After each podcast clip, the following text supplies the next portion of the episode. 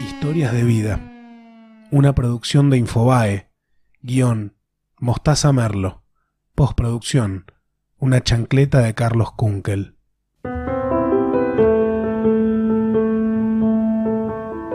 Esta es la historia de Raúl Fritolim, un argentino que eligió el camino de la solidaridad.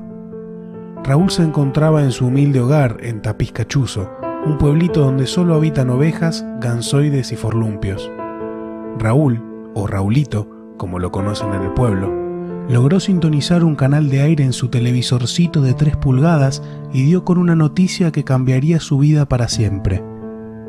Un movilero reportaba la llegada de migrantes ucranianos devastados por la guerra. Entre el dolor de dejar el país atacado y la esperanza de los luchadores, el micrófono de Toto Noticias se posó sobre la boca de un peculiar ucraniano de avanzada edad, que en sus ojos llevaba la emoción de un conejo que no sabe si será acariciado por manitas suaves o si será dejado en el olvido. Al instante en que el sexagenario ucraniano confesó que llegaba a la Argentina sin nadie que lo reciba, Raúl no dudó un segundo. Emprendió su viaje desde Tapizca Chuzo al aeropuerto de Seiza corriendo.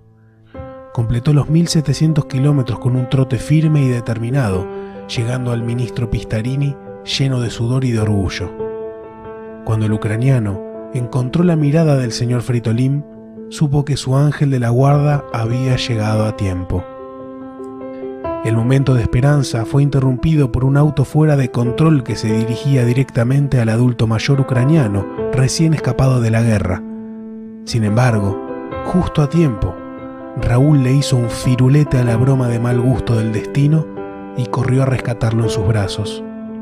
El ucraniano miró a su salvador a los ojos y sin saber ni una palabra en español, logró esbozar lo que su alma necesitaba.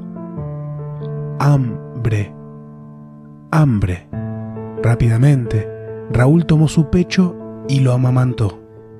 Todos a su alrededor se soltaron en lágrimas y entendieron que todavía existe gente buena en este país, o como nosotros siempre decimos, buena gente.